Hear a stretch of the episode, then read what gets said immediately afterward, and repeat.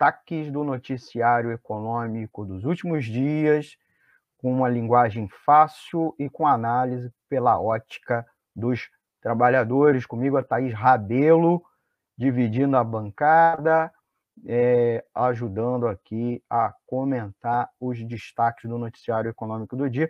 Eu vou rapidinho, é, rapidinho botar um dos primeiros, que é que é a CLT. O, vamos comentar esse aqui, Thaís? Né?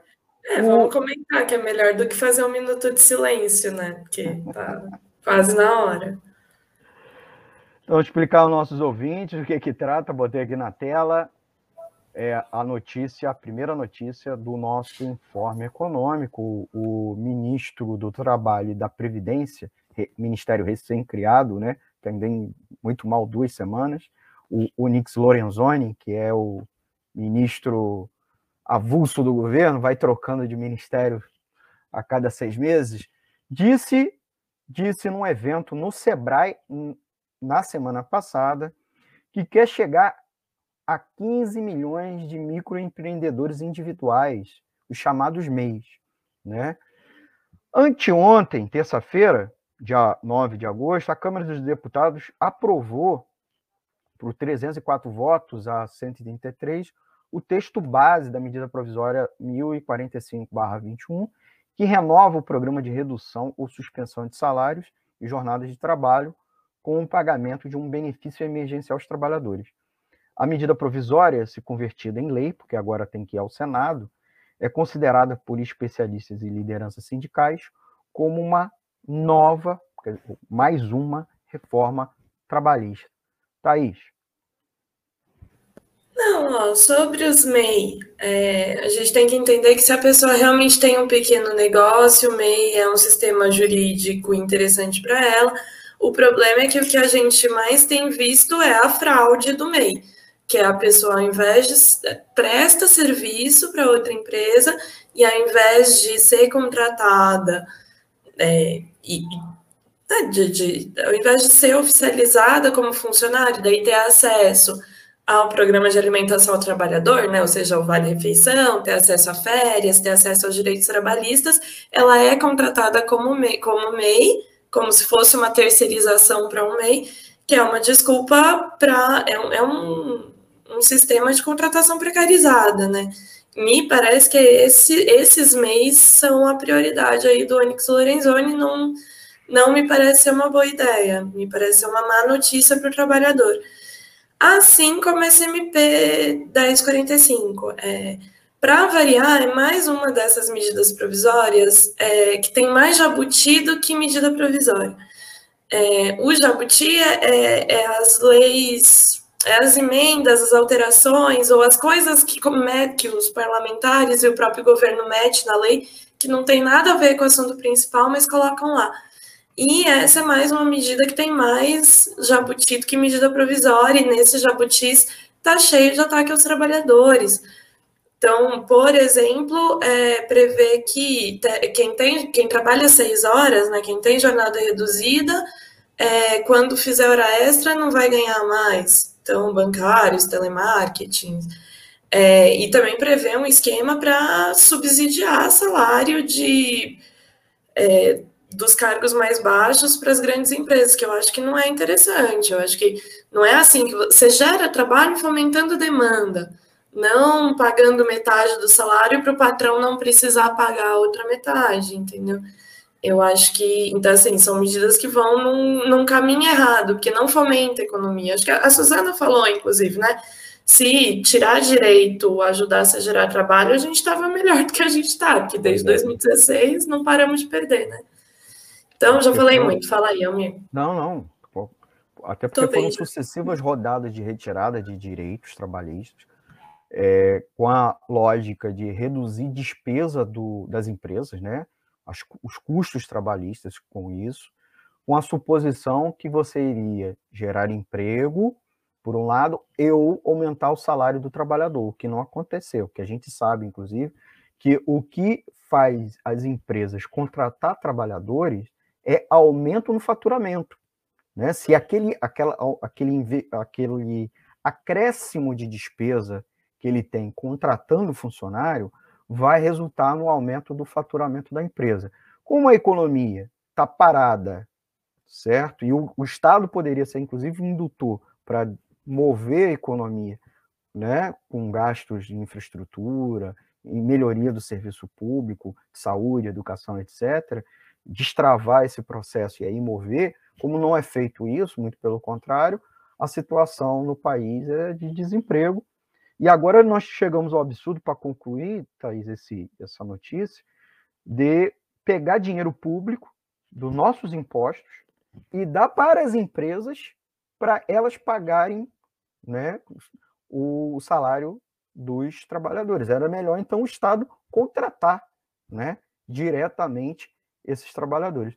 E, uh, finalizando a nossa ironia, o Brasil, o país da piada pronta, o ministro do emprego, na verdade, não quer gerar emprego, quer que as pessoas sejam contratadas por MEI, né? É o empreendedorismo de desespero ou uma forma de burlar os direitos trabalhistas, né? Porque aí o trabalhador não será carteira assinada, sem direito a, a, sem direito a direito nenhum. É isso, Thaís. Podemos ir para a próxima notícia? Sim, sim, só mandar um abraço para o Rafael Azevedo, que falou que o problema é esses de, de cliente único, que não existe isso. É disfarçar vínculo empregatício. Sintetizou bem. Mas pode ir para a próxima notícia. É, nós separamos aqui como segunda notícia, o debate na Câmara dos Deputados esta semana, na comissão especial que analisa a PEC 32, barra 2020, que é o projeto de emenda constitucional, que trata da reforma administrativa. E durante o, o debate, é, foi ouvido especialistas, praticamente todos os especialistas se, é, se colocaram contrários a, ao projeto, ao texto do projeto, porque, segundo eles, é, institucionaliza a rachadinha, exatamente porque os trabalhadores do serviço público ficam sem a estabilidade, é, se precariza, portanto, é, essa proteção ao trabalhador do serviço público. E outra coisa é que é o concurso, né, a seleção por concurso, a admissão por concurso. Portanto, o trabalhador fica vulnerável no processo da indicação, ele tem que separar parte do salário dele, repassar para o político que o está nomeando. Por, por outro lado, a reforma administrativa não contempla membros do parlamento, do Ministério Público, magistrados e militares, que são os verdadeiros privilegiados. Thaís. Não, acho que você já falou tudo. É importante falar assim, ó, a gente fez dia. Ai, peraí, que eu até tinha pegado aqui para colar. Dia 25 de março, a gente fez um programa sobre a reforma administrativa que foi muito bom. E de lá para cá, infelizmente, o projeto não melhorou. Então, tá tudo valendo. É, então, assim, estruturalmente, a reforma se propõe a. Bom, é uma PEC de. É uma proposta de emenda à Constituição, né? Então, ela muda a Constituição para que é, os serviços públicos deixem de ser garantias é, constitucionais para virar, é, sei lá, adota a noção da, da, da, do serviço público como subsidiário, né? Então, o que o mercado não ofertar, o Estado vai ofertar, e não o Estado tem que ofertar saúde, educação, etc. É, então, torna a economia como um todo muito mais dependente de investimento do mercado, e a gente sabe que para as questões que são mais estratégicas para a nação brasileira, o mercado não, não costuma ter essa iniciativa. A burguesia brasileira é muito covarde, a burguesia internacional não gosta do Brasil, até porque a gente elege pessoas desequilibradas como o Bolsonaro. Então, é, essa não é uma boa saída para a gente. E assim, pensando mais objetivamente para o trabalhador, é isso, é a PEC tira a estabilidade dos concursados, a PEC é, facilita a rachadinha, então, assim, tende a, tende a, a, a fazer cair ainda mais a qualidade de serviços públicos. Então, acho que a gente não pode entender a reforma administrativa como um problema de servidor. A gente tem que entender a reforma administrativa como um problema da classe trabalhadora brasileira. Inclusive, é, dia 18, semana que vem, vão ter protestos no Brasil inteiro. Muitas categorias de servidores e mesmo algumas categorias é, privadas vão paralisar ou vão fazer algum, alguma forma de protesto trabalhista, e vai ter protesto no fim da tarde também contra a reforma administrativa e contra o governo Bolsonaro. É, então, convidar aí todo mundo para participar. Eu vou estar aqui em São Paulo. Aqui em São Paulo é às três da tarde na República, que é bom que é do lado da minha casa, então vai ser mais fácil de eu ir. É, e sugerir para todo mundo tentar se organizar e participar, porque é um desafio de todos nós barrar essa reforma aí. E insistir para o povo, quem tiver meio perdido do que, que é essa reforma, assiste esse programa que a gente fez lá em março, que tá show de bola. Muito bem. É, a edição passada também a gente acabou tratando, né? Inclusive com a participação é, do Paulo Lindsay, né? Última, duas últimas notícias. Uma, eu acho que a gente tem tempo. Uma a gente tinha descartado por falta de tempo, mas é rapidinho, até que é o governo que é calote em precatórios. A desculpa é para dar o dinheiro para o novo Bolsa Família, mas o dinheiro vai acabar para os bancos, porque o calote nos precatórios é um valor, inclusive, muito maior. Né? A Justiça Federal pediu para o governo separar 90 bilhões de reais para pagar os precatórios é, ano que vem. E aí o governo, no projeto, disse, no projeto agora do novo Bolsa Família, que o calote dos precatórios geraria uma economia de 33,5 bilhões. Então, portanto, tem uma diferença considerável. E a gente sabe para onde vai parar essa diferença. Para pagamento da dívida pública, por um lado. Por outro, vai obrigar as pessoas que tomaram calote de precatório, em muitos casos são pessoas físicas, pessoas comuns, não são grandes empresas, muito é, elas terem que procurar o banco, os bancos, para descontar os precatórios, antecipar, igual a gente faz quando recebe o 13 terceiro, né, que a gente uh, pode pedir ao branco para antecipar para a gente o 13 terceiro. Ou o antigo trocar cheque. Hã? O antigo trocar cheque. É, exatamente. Ou antecipar o, a restituição do imposto de renda. Então, os bancos estão ávidos para isso, né? Para fazer essa modalidade por outro lado, eles sempre fazem essa troca com deságio, né? Eles não pagam o valor de face do, do precatório e depois usam o precatório pelo valor de face nas privatizações. Vai ter privatização dos Correios e da Eletrobras, olha só o lucro que os bancos vão ter. E por fim, né, tem o lance também que nesse novo Bolsa Família, a gente acabou não falando, porque os, os detalhes ainda estão sendo analisados, é, de possibilidade de consignado, de empréstimo consignado. A pessoa que é beneficiária vai agora poder pedir dinheiro emprestado no banco. Olha só que perigo. Então, os bancos vão ser os principais beneficiários com o calote dos precatórios. Não, ó, não tem muito o que comentar, não. É, é só interessante isso, assim, porque o governo é, não paga reajustes, paga salário, mas não paga reajuste de servidor. É, agora quer dar calote em precatórios, assim, dá calote em tudo, menos na dívida pública, que é, sei lá, seria um bom lugar para começar o calote.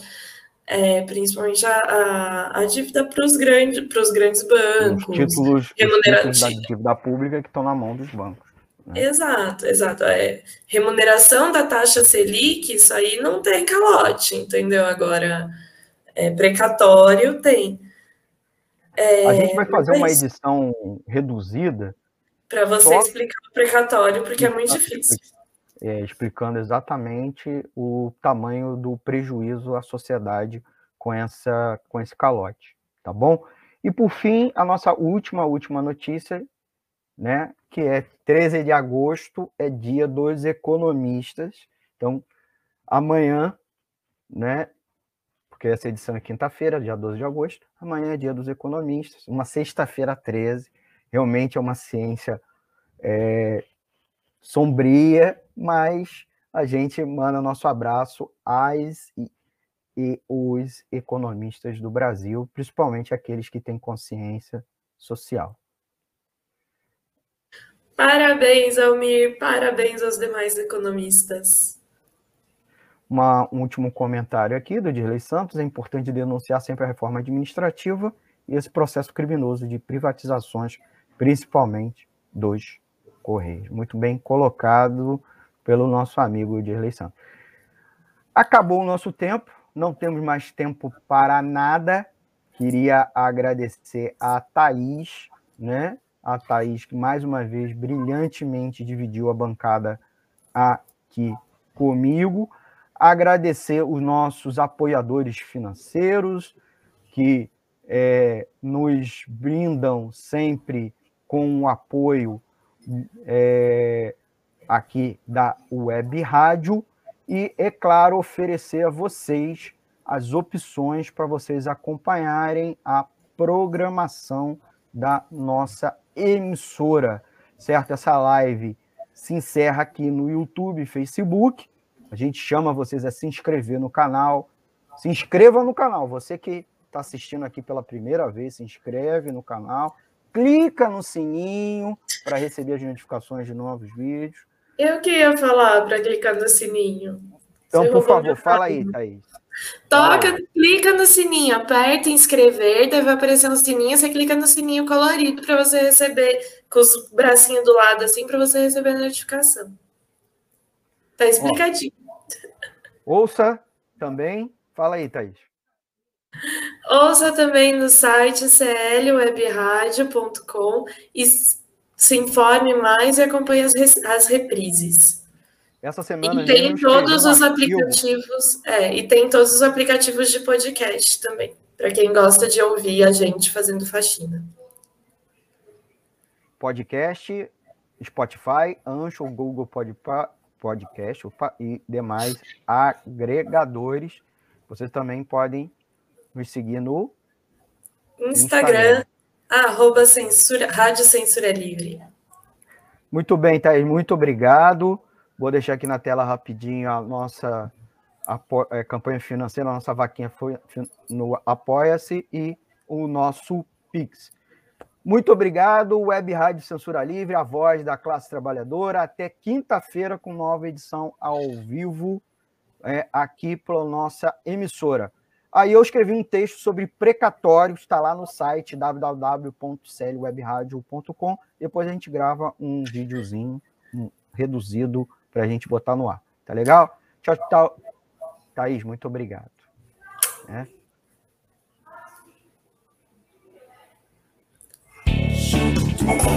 Economia é fácil. A informação traduzida para a sua linguagem. Com Almir Cesar Filho. Jornalismo, debate sobre temas que você normalmente não encontra na mídia convencional, participação popular, música de qualidade e muito mais. Web Rádio Censura Livre, a voz da classe trabalhadora.